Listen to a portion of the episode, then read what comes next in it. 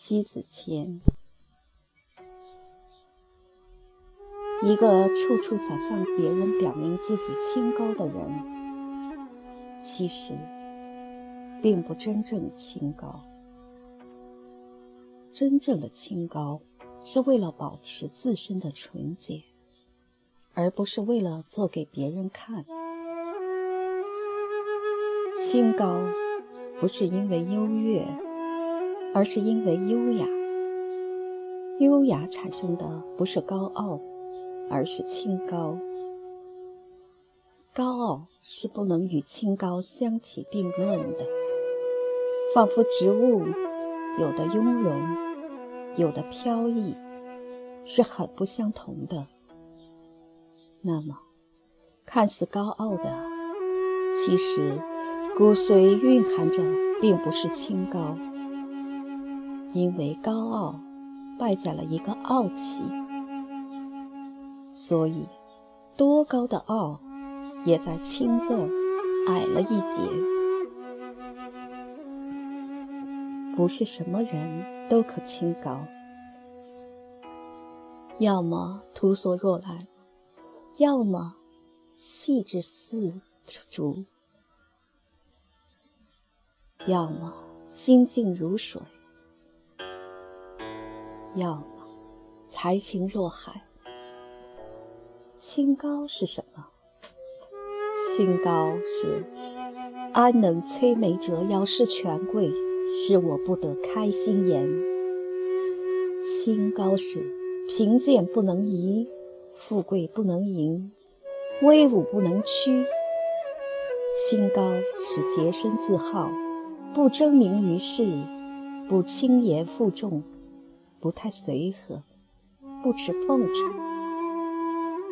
清高是那些耿直放达之士在心灵深处保有的一方净土。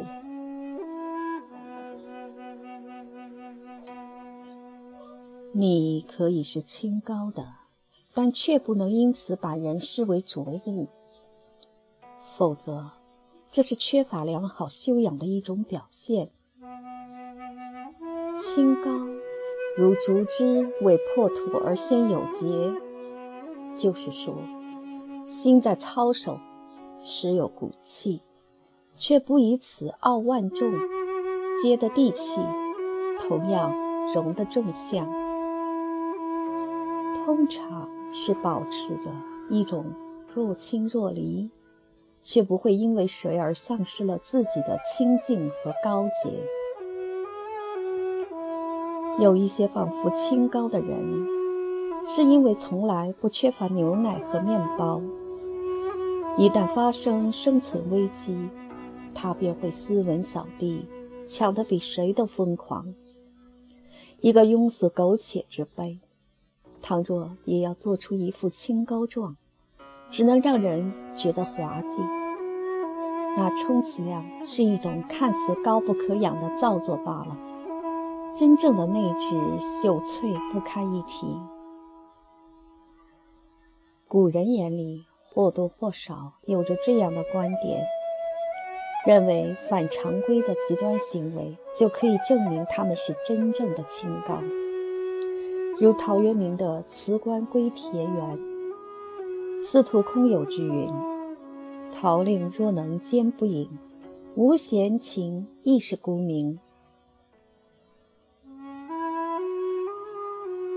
不知为什么，古往今来，人们普遍认为陶渊明是清高之士，我却觉得他是打着“采菊东篱下，悠然见南山”的牌子为世潜逃，做不了官，得不了志，标榜世人认为的清高美名也不错，于是乎成了千古佳话。清高就一定要局限于遗世独立、隐世寄居的框架中吗？我倒是偏爱李白，尽管他早期也追名逐利，但而后安能摧眉折腰事权贵的潇洒豪气，无不让人拍手称快，没有矫揉，没有造作。与古人为何钟情于清高，那和当时的环境、古人自己的性情以及个人爱好是分不开的。一个凡事奢华无度、华而不实的人，是如何都清高不起来的。清高也是知识分子的独立思考与独立人格，始终保持那一身正气，一副傲骨。近日与尊师程应峰谈心，在外人看来，程老师的清高似乎是有意避开一些俗世的人情，一世独立。从他身上所折射而出的。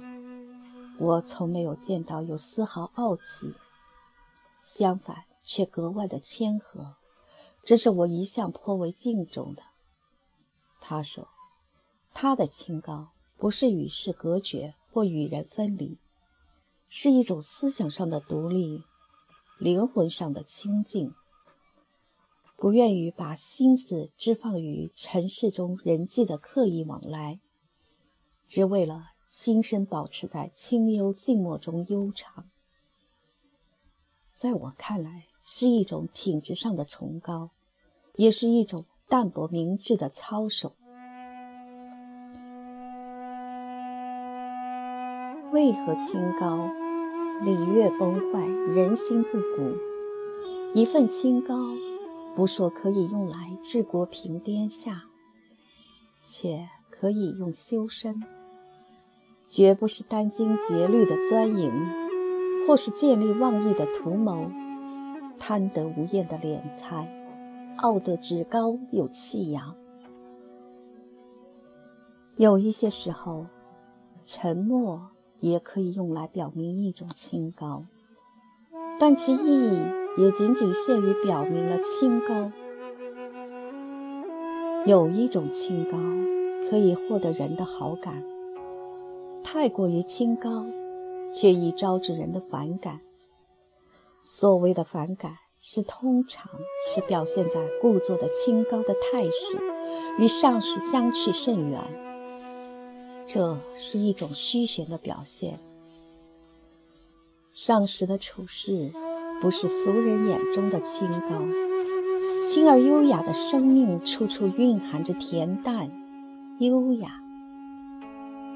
其实，我们对所不知的清高，应是有另一种的诠释，那即是淡泊明志，宁静致远。